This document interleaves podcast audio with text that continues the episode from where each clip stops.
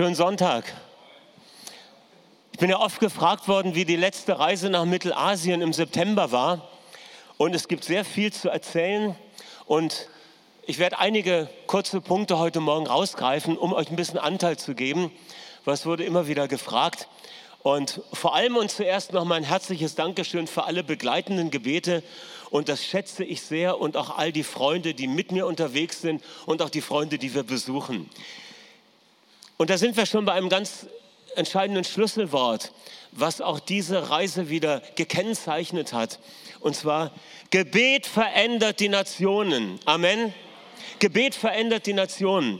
Martin Isenschmidt, Pastor aus Soest, der mich dieses Jahr begleitet hat, und ich, wir haben an der jährlich stattfindenden zentralasiatischen Gebetskonferenz teilgenommen, die seit 13 Jahren stattfindet, zu der etwa 800 bis 1000 geistliche Leiter aus der gesamten Region zusammenkommen. Und dort beten sie drei Tage für ihre Nation. Und Veränderung geschieht. Ich durfte jetzt das vierte oder fünfte Mal dabei sein, ich habe es jetzt gar nicht genau nachgeschaut. Und es ist jedes Mal so, als äh, ja, es ist einfach, ich, ich sage es mal anders, äh, dieses Jahr hatte ich das Gefühl, es ist Geschichte zum Anfassen. You are touching change. Das war so das Stichwort. Haben so ein Interview gemacht für so ein Internetradio und äh, für Bock TV und dann fragte sie, was ist dein Eindruck hier? Und ich hatte nur dieses Stichwort. It's like touching change. Und was geschieht? Zwei Punkte vielleicht. Geschichte zum Anfassen zu dem Stichwort. Eine Frucht des gemeinsamen Gebetes sind die starken Beziehungen, die unter Leitern in den benachbarten Ländern entstanden sind. Und jetzt ist das möglich geworden, was lange Wunsch und Plan und auch Vision von Einzelnen war. Was ist passiert? Die pfingstlich charismatischen Gemeinden in Kasachstan, in dem größten, flächenmäßig größten Land der Region, haben sich jetzt entschlossen, sich zusammen zu verbinden in einer Pentecostal Union, das heißt in einem pfingstlich-charismatischen Dachverband. Und das ist sehr gut und hilfreich, weil sie damit ein Ansprechpartner sind für die Regierung. Die wissen oft gar nicht, wie sie solche Gruppen einordnen sollen. Aber wenn sie jetzt geschlossen auftreten unter einem Dach mit einer Stimme, dann können Missverständnisse beseitigt werden und Vorurteile abgebaut werden. Und das ist schon lange ein Gebetsanliegen, dass die Regierungen der Nationen dort die Gemeinde Jesu nicht als Gefahr sehen, sondern erkennen, was es ist. Ein Segen für das Land. Amen. Gemeinde Jesu ist immer ein Segen für das Land. Und das ist das eine. Und das zweite, und das fand ich ja genial. Freund von mir, ein kasachischer Gemeindegründer, hat schon seit vielen, vielen Jahren auf dem Herzen, dass eine evangelische Allianz in der gesamten Region gegründet wird. Und hat viele Versuche unternommen, aber ist immer gescheitert an den großen Egos der Einzelpersonen und Leiter. Aber durch die gemeinsame äh, Gebetsaktivität ist jetzt etwas gewachsen über die Grenzen hinaus. Und tatsächlich äh, wird jetzt innerhalb der weltweiten evangelischen Allianz eine neue Region gegründet, die Region Central Asia. Und das ist ein Meilenstein. Ich habe Johannes Reimer dort getroffen. Einige kennen ihn. Er ist Theologieprofessor und Gemeindegründer. Er ist ein Praktiker. Er kommt ursprünglich aus äh, Kirgistan und Kasachstan. Und er war auch dort und wir haben gesprochen und er hat das mit auf den Weg gebracht. Und es ist so, da braucht man noch ein bisschen Geld, um einige Anschubfinanzierung zu machen. Und ich habe ihm versprochen, dass wir uns beteiligen. Ich habe das schon in unserer örtlichen evangelischen Allianz mitgeteilt letzte Woche. Und wir werden auch heute am Ende des Gottesdienstes ein Sonderopfer einsammeln. Wenn ihr die Arbeit dort in der Region unterstützen möchtet in diese Richtung, dann könnt ihr da noch etwas mit ins zweite Opfer legen. Okay, das ist stark. Und es ist so gut, wenn dann Ansprechpartner da sind, auch äh, für die Regierungen in der gesamten Region. Ja, und das Zweite, das eine war jetzt äh, dieser Punkt, dass eben äh, endlich das möglich wird, was lange Wunsch war. Das Zweite, was ich kurz erwähnen möchte, ist die Veränderung in Usbekistan. Es ist ein neuer Tag für dieses Land. Es ist ein Land im totalen Wandel. Vor vier, fünf Jahren mussten wir uns konspirativ mit Gemeindeleitern treffen, wo die Gemeinden nicht registriert waren. Es musste sich das so vorstellen, es gibt registrierte Gemeinden und nicht registrierte. Und oft hängen nicht registrierte an registrierten so untergrundmäßig mit dran. Registrieren durfte man sich immer erst mit einer bestimmten Personenzahl und wenn man ein Gemeindehaus hat. Ein Gemeindehaus konnte man aber immer erst bekommen, wenn man registriert war. Und so war das ein Kreis, den man kaum durchbrechen konnte. Und was damals passiert war, vor vier, fünf Jahren, wenn man bei einer in Anführungszeichen illegalen Versammlung erwischt wurde, dann mussten die Geschwister 40 Monatsgehälter Strafe zahlen. Brutal. Und wir haben auch da über Hilfsorgan, über AVC auch immer geholfen, soweit das möglich war. Aber das war einfach brutal. Und jetzt ist Folgendes geschehen. Vor etwas über zwei Jahren ist der alte Präsident gestorben. Der neue Ministerpräsident öffnet das Land. Er öffnet das Land. Der ganze politische Druck auf die Christen ist weg. Es gibt noch den familiären Druck, weil in diesen, äh, es ist ein Gedankengebäude bei Menschen in dieser Region, dass all die Menschen aus Turkvölkern per Definition Muslime sind. Was aber geschichtlich auch falsch ist, weil der christliche Glaube kam viel früher in die Region als später der Islam. Aber das ist eine andere Geschichte. Der Druck von der Regierungsseite ist jetzt weg. Das bedeutet, die Gemeinden dürfen sich registrieren, sie dürfen wieder Häuser kaufen und Bibeln dürfen im Land gedruckt werden. Genial. Es geht weiter. Und das ist eine ganz starke Veränderung. Man kann auch jetzt als, äh, als äh, Bürger der westlichen Industrienation visumsfrei einreisen, weil natürlich spielen da auch Wirtschaftsinteressen mit eine Rolle. Aber es ist eine Chance für unsere Geschwister. Und wir werden gleich äh, einen kurzen Videoclip sehen, wo, ah ja, das muss ich noch erzählen. Es gab ein, eine Sendung im staatlichen Fernsehen, wo die große Gemeinde in Taschkent vorgestellt wurde.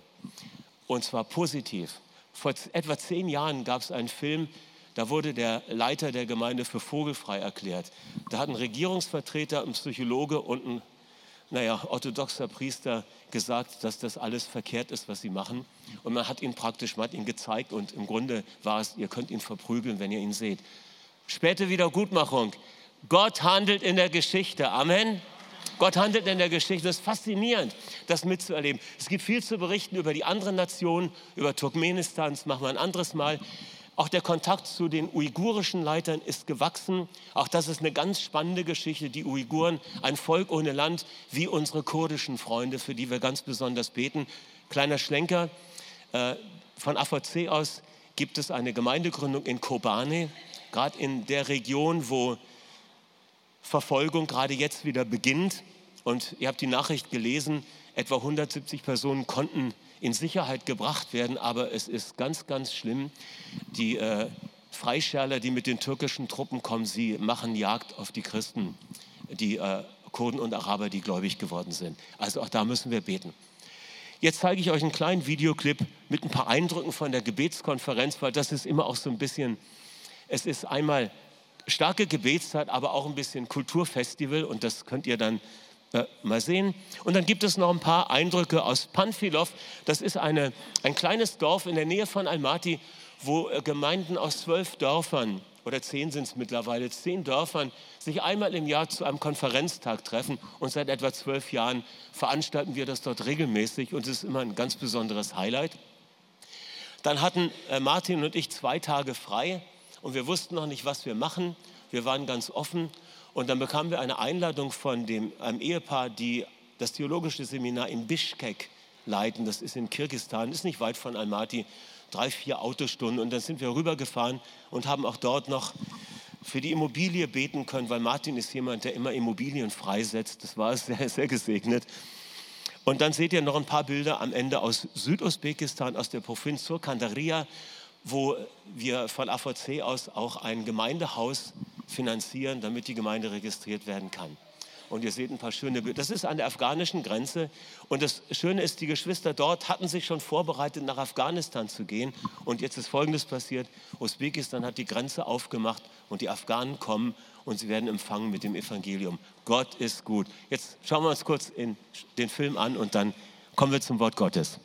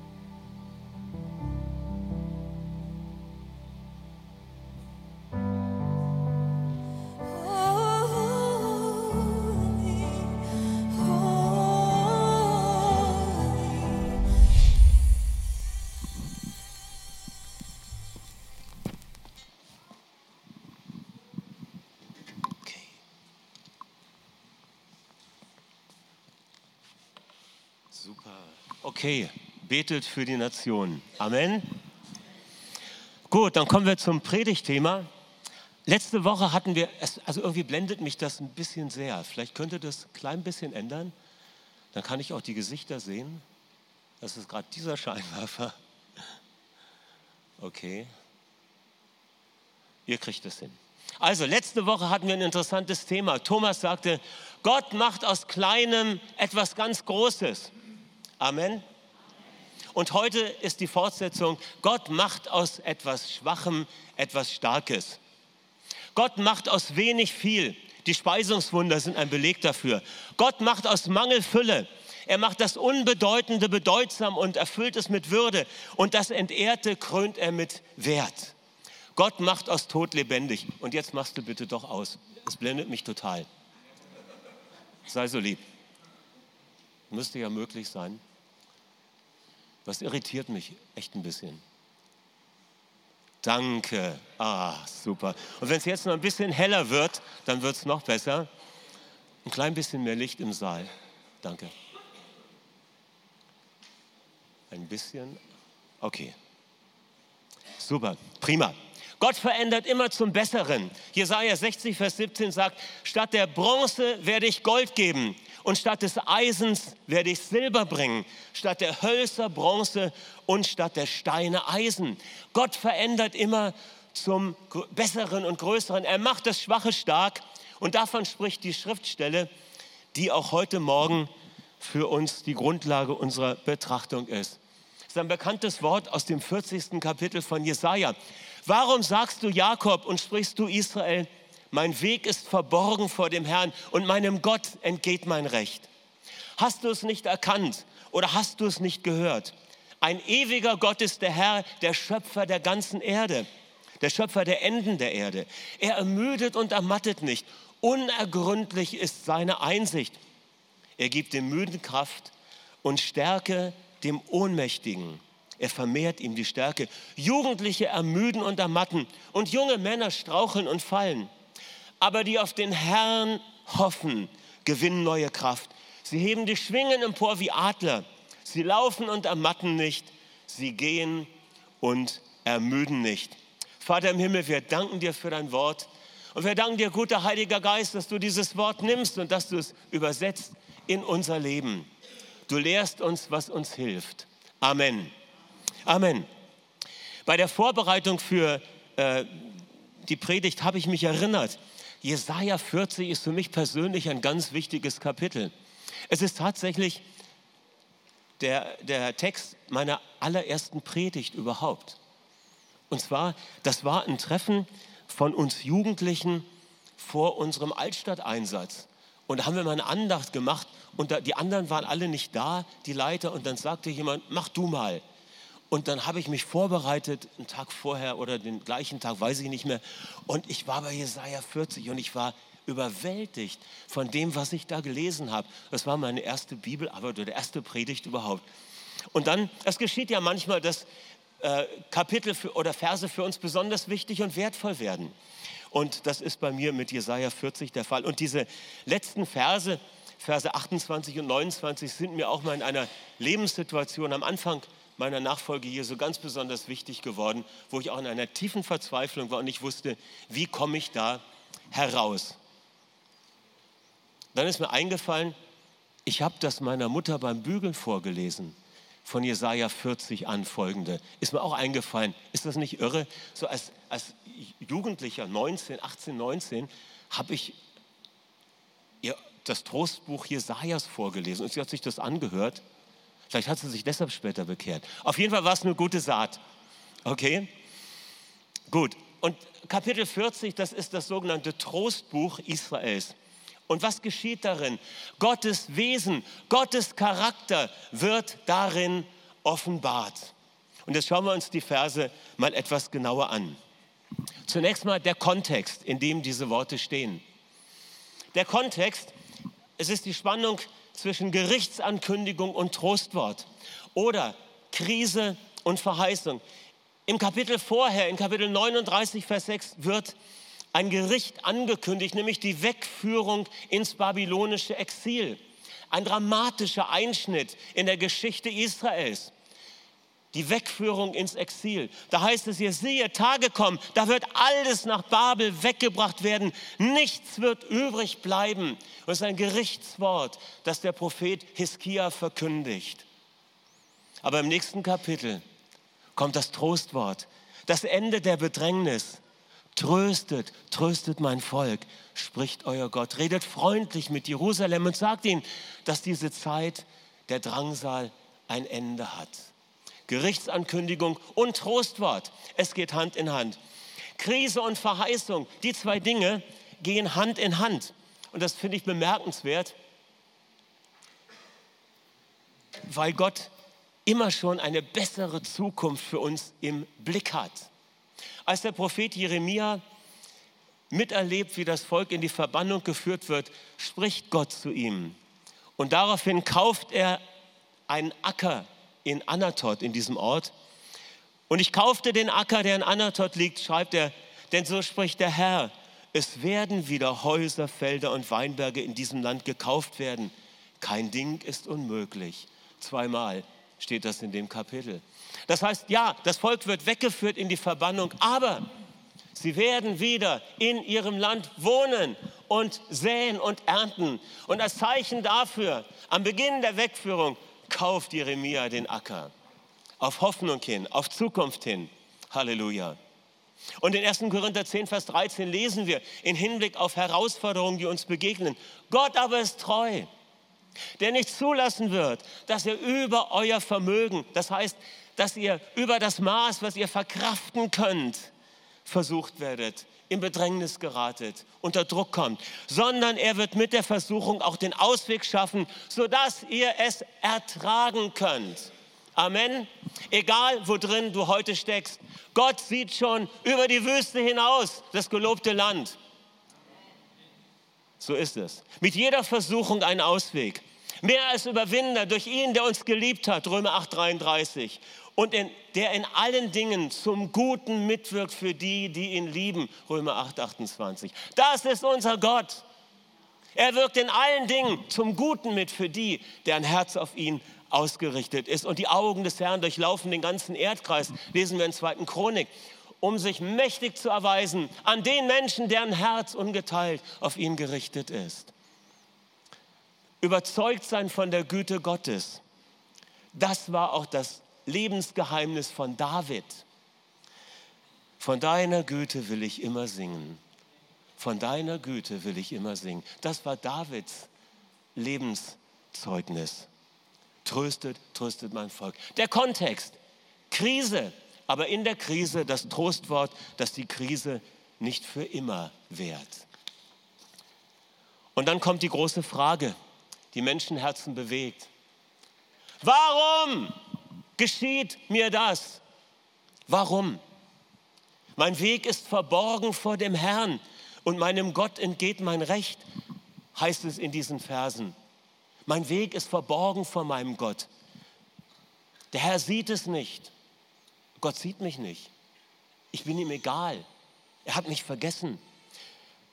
Das ist eine Frage, die unsere Umstände betrifft. Die quälende Frage, sie betrifft unsere Umstände, die äußeren und inneren Lebensumstände. Und hinter dieser Klage steckt dieser eine Gedanke, der so viele Menschen quält und umtreibt. Wie kann Gott das zulassen? Sieht er denn nicht, was geschieht? Mein Gebet bleibt unbeantwortet, scheinbar. Gott übersieht mich, er verschafft mir kein Recht. Ich dachte, Gott ist für mich, ich sehe nichts davon.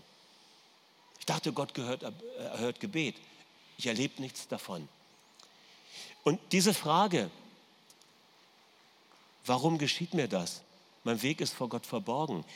Diese Erfahrung, die, die sich damit verbindet und diese Frage, die das zum Ausdruck bringt, ist ja in ihrem Ton eine Klage. Ist eine Klage und oft wird diese Klage auch zu einer Anklage. Und es ist gar kein Fehler, Gott sein Leid zu klagen, sogar notwendig damit wir seelisch gesund bleiben. Es ist wichtig, Gott unser Leid zu klagen. Das ist gut und es ist oft notwendig. Aber wir sollten in unserem Klagen über die Dinge, die nicht gut sind, uns davor hüten, Gott das Schlechte in die Schuhe zu schieben. Ein Feind hat es getan, sagt Jesus mal in Hinblick auf den, der den Acker verdirbt mit dem Unkraut. Ein Feind hat es getan. Gott ist nicht verantwortlich für das, was dein Leben schwer macht. Gott ist nicht verantwortlich, er ist nicht der Urheber von den Dingen, die dein Leben zerstören. Gott ist nicht der Urheber davon, dass Menschen jetzt wieder fliehen müssen in Nordsyrien. Gott ist nicht der Urheber davon. Never, never, never. Ein Feind hat das getan. Aber die Frage steht im Raum. Und das Volk fragt hier, Gott, wo bist du? Unser Weg ist vor dir verborgen. Du sprichst uns kein Recht. Wie konntest du das zulassen? Und dann kommt die Antwort. Die Antwort kommt zweifach. Sie kommt in einer Selbstoffenbarung Gottes und sie kommt in einer Erfahrung, in einem Erleben Gottes.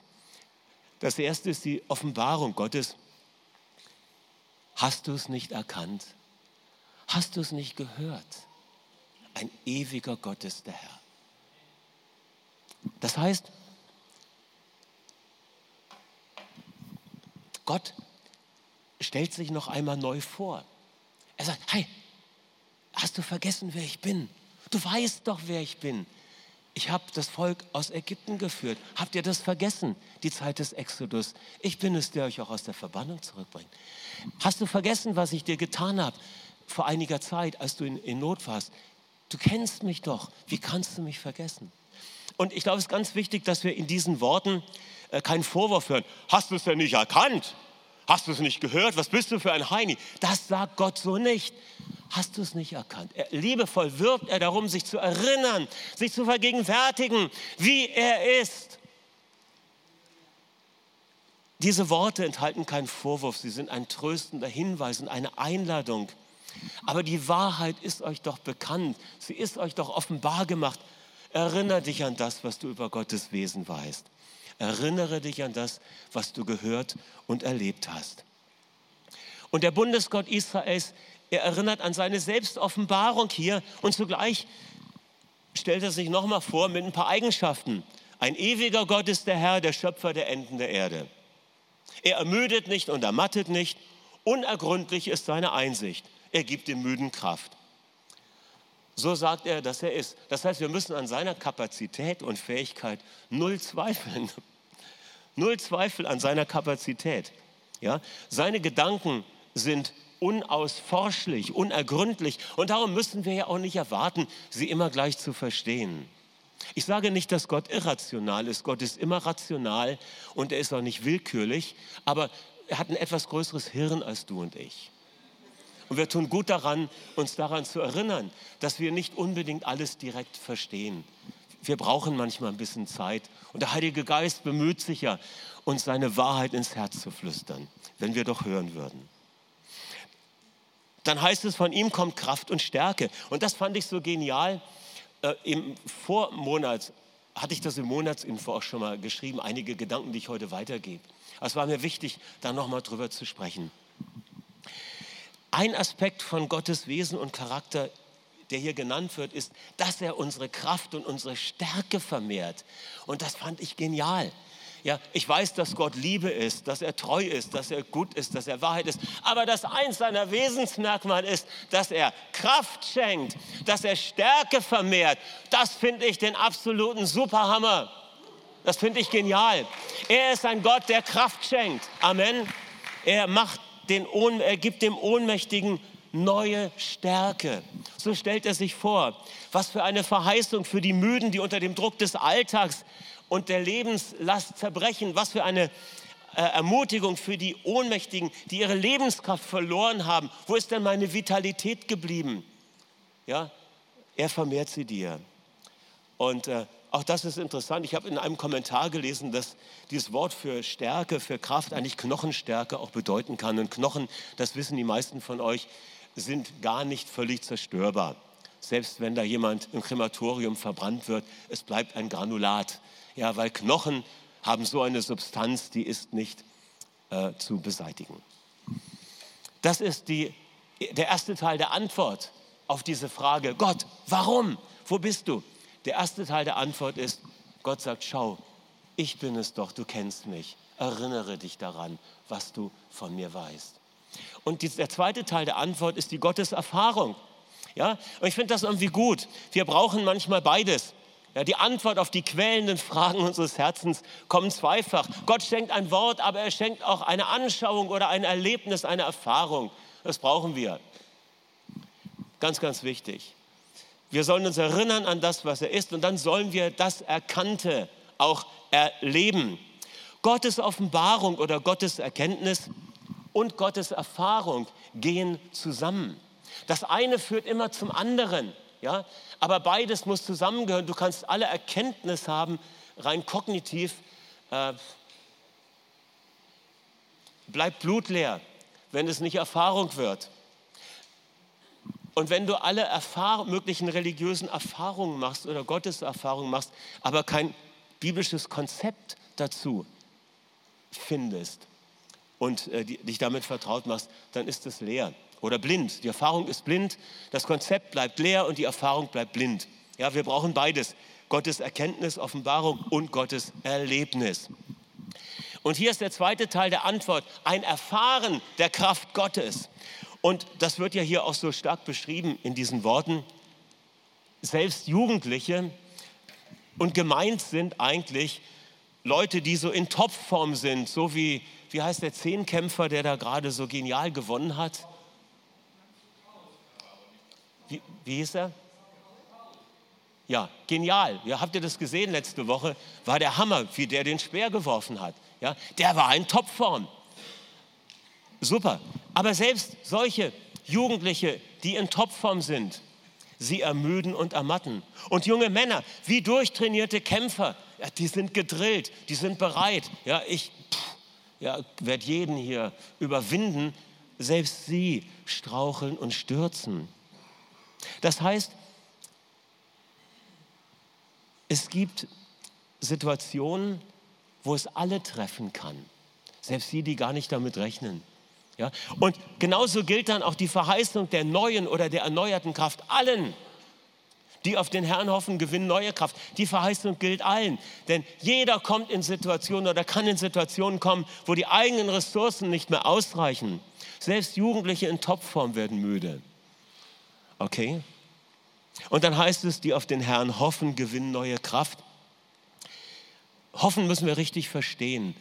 In der Bibel ist Hoffen nie etwas Passives oder etwas, naja, mal gucken, was kommt.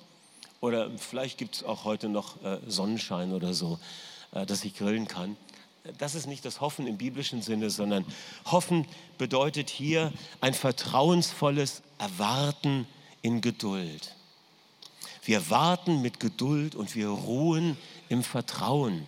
Das heißt, in der Hoffen steckt eine Erwartung, aber auch eine Sicherheit. Ja?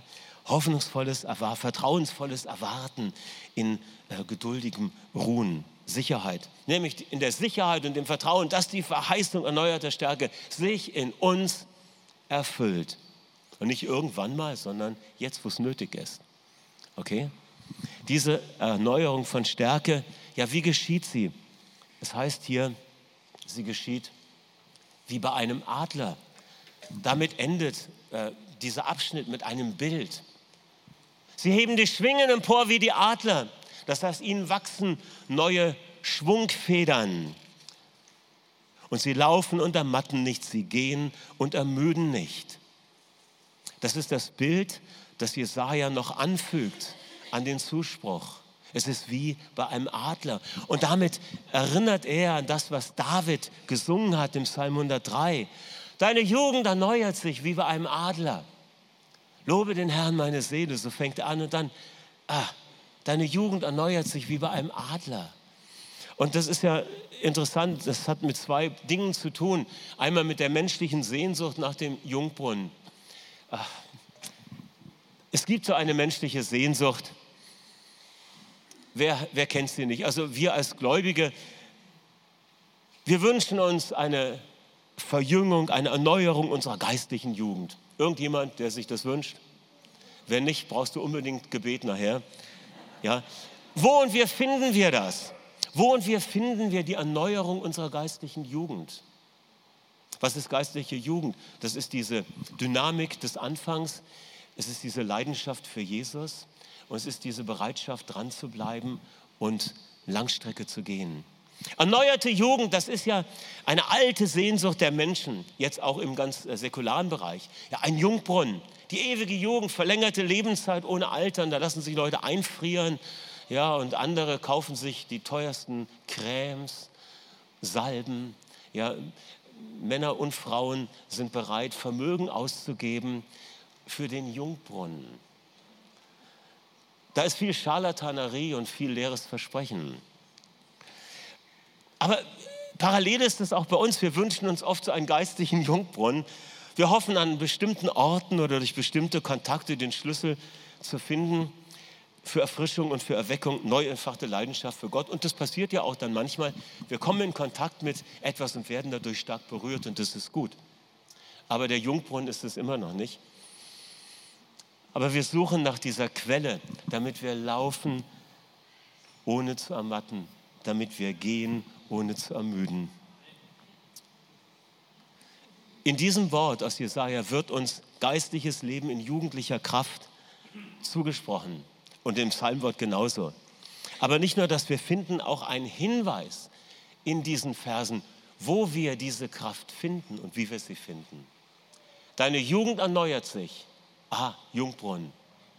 Aber wo finde ich ihn oder wie geschieht es? Deine Jugend erneuert sich wie bei einem Adler. Was ist das Bild des kleinasiatischen Bergadlers, das der Prophet Jesaja hier vielleicht im Hinterkopf hat? Ihr habt vielleicht schon die eine oder andere Predigt über den Adler gehört und über diese Phase, durch die er geht. Bei Jesaja heißt es, die auf den Herrn hoffen, gewinnen neue Kraft, sie treiben, schwingen wie die Adler. Sie bekommen neue Schwungfedern. Und zugrunde liegt das Bild dieses Vogels, der in seinem Leben eine entscheidende Krise durchleidet. Nach etwa 50 Jahren geht er durch eine Phase des Wartens.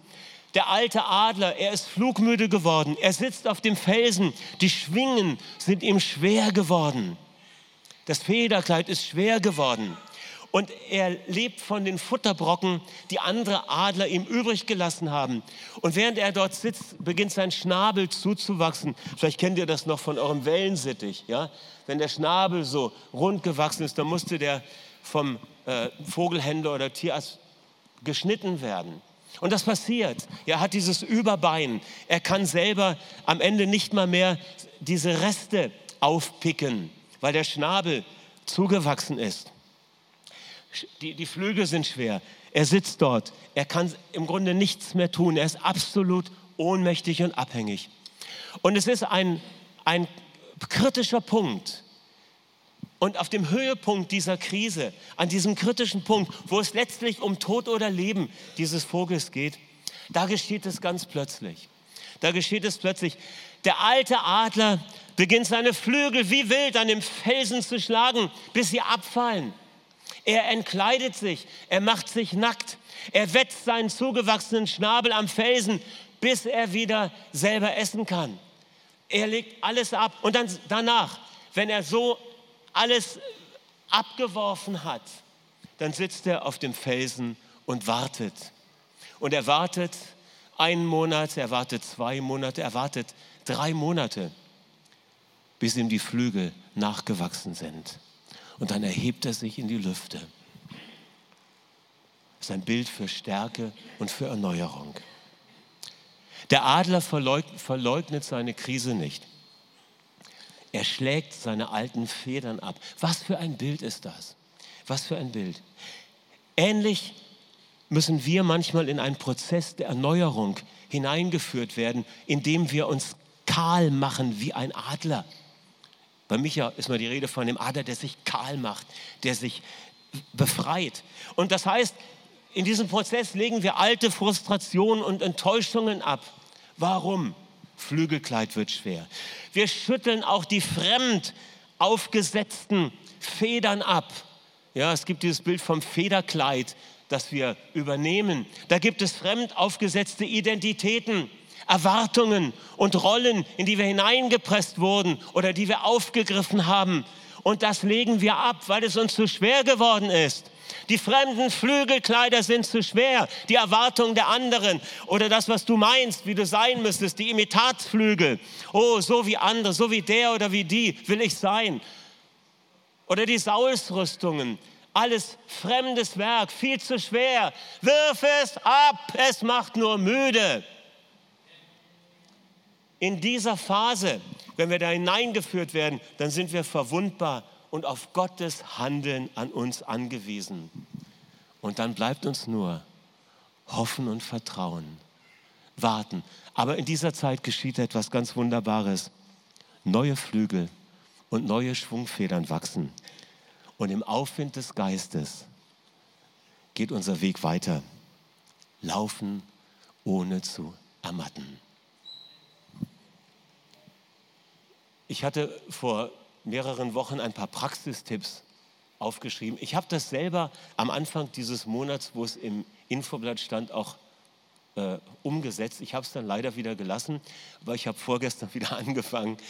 Und ich denke, es ist wirklich gut, wenn wir es tun. Was können wir machen? Um in einen Prozess der Erneuerung hineinzukommen.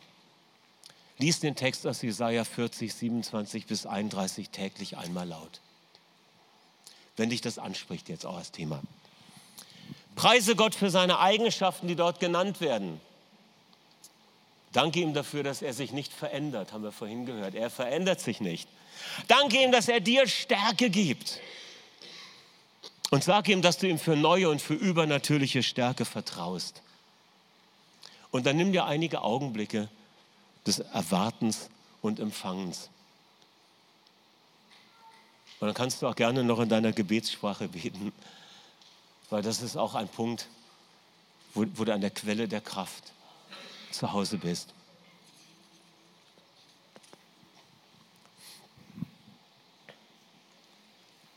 Lass uns beten. Wofür können wir heute Morgen beten? Wir können Gott danken für seine Eigenschaften. Du bist der Gott meiner Kraft. Und du bist der Gott, der meine Stärke erneuert. Halleluja. Das ist gut. Du kannst ihm sagen, ich vertraue dir für Erneuerung der geistlichen Jugend. Du kannst sagen, ich lege die alten Flügelkleider ab. Es wird nicht ganz einfach sein, vielleicht, es wird auch etwas schmerzhaft sein, aber Herr, wenn das nötig ist, ich muss das loswerden es ist mir zu schwer geworden, es hindert mich. Und dann begrüßen wir den Prozess der Erneuerung und sagen, ja, komm Geist Gottes, wirke das in mir. Und dann wirst du erleben, wie der neue Flügel wachsen. Und dieser Prozess kann hier und heute jetzt anfangen. Amen. Dann heben wir die Schwingen empor wie die Adler. Wir laufen und ermatten nicht. Wir gehen und ermüden nicht. Irgendjemand hier, der Erneuerung der Stärke braucht? Bekenn dich mal dazu. Es ist gut, sich dazu zu bekennen. Irgendjemand hier, der spürt, ich habe zu viel alte Flügelkleider, fremde Flügel auf mir hängen, fremde Erwartungen, falsche Rollen, die muss ich loswerden. Ja, es sind einige. Ist gut so. Lass uns mal alle aufstehen und dann beten wir. Der Heilige Geist ist hier. Und der Heilige Geist hat ein Anliegen. Er möchte das Wort zur Erfahrung machen von uns. Und wir haben die Möglichkeit, jetzt einen Kontakt herzustellen mit dem Himmel. Der Himmel arbeitet immer für uns. Wusstest du das? Der Himmel arbeitet nie gegen dich. Der Himmel arbeitet immer für dich, weil der Vater dich liebt. Und deshalb bist du heute hier. Gott hat dich hergeführt, damit du dieses Wort hörst, damit du ermutigt wirst, ihm für Erneuerung zu vertrauen. Darum bist du hier heute Morgen. Das ist der Hauptgrund, weil Gott etwas vorhat, einen Prozess zu starten, einen Prozess zu beginnen, wo dein Leben wieder aufblüht und wo du die alten Dinge ablegst und aus diesem Schatten der Beschwernis heraustrittst. Vater im Himmel, wir danken dir für deine Treue. Jesus, wir danken dir für die Kraft deiner Auferstehung. Wir danken dir für dein Auferstehungsleben, das du in uns hineingepflanzt hast.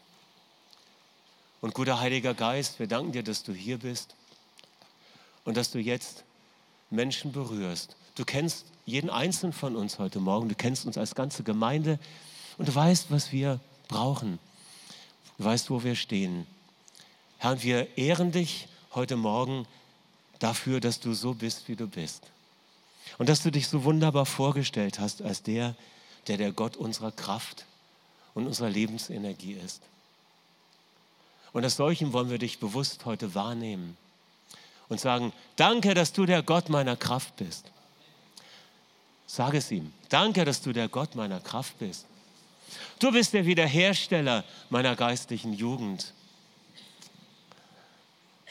Ich vertraue dir für Erneuerung meiner Jugendkraft. Sag ihm das ruhig mit eigenen Worten. Gott freut sich, wenn du es ihm sagst. Ich vertraue dir für Erneuerung meiner geistlichen Jugend. Vater, ich bete besonders für die unter uns, die unter den alten Flügelkleidern leiden, wo die alten Flügelkleider so schwer geworden sind, dass sie sich kaum mehr in Freiheit bewegen können, wo dein Leben abgewürgt wird durch ja, Dinge, die sie sich selbst auferlegt haben oder die ihnen andere auferlegt haben, durch Rollen, durch Erwartungen durch Imita Imitieren anderer. Herr, ich bete, dass deine Kraft kommt und dass es ja abgeschlagen werden kann. All das, was beschwert und was das wahre Leben hindert. Herr, ich bete, dass du uns diese Imitatsflügel und diese Saulsrüstungen und wie immer wir das nennen, dass du es uns offenbarst, was es für uns ist und dass wir uns davon distanzieren und es ablegen und trennen. Danke, Heiliger Geist, dass du jetzt kommst und dort etwas abschneidest von uns und dass wir es abschlagen können. Schlag es ab. Schlag es ab. Wenn du spürst oder angesprochen warst durch diesen Punkt, dass deine Flügel, deine Lebensenergie, dass sie weg ist, dass deine Flügel schwer geworden sind, weil es falsche Flügel sind, dann schlag sie ab. Und mach das ruhig zeichenhaft, indem du mal deine Arme so bewegst, als würdest du was wegschütteln. Ja, schlag die alten Flügel ab. Beginn diesen Prozess der Loslösung jetzt. Danke, Geist Gottes, dass du diesen Prozess der Loslösung jetzt beginnst. In Jesu Namen.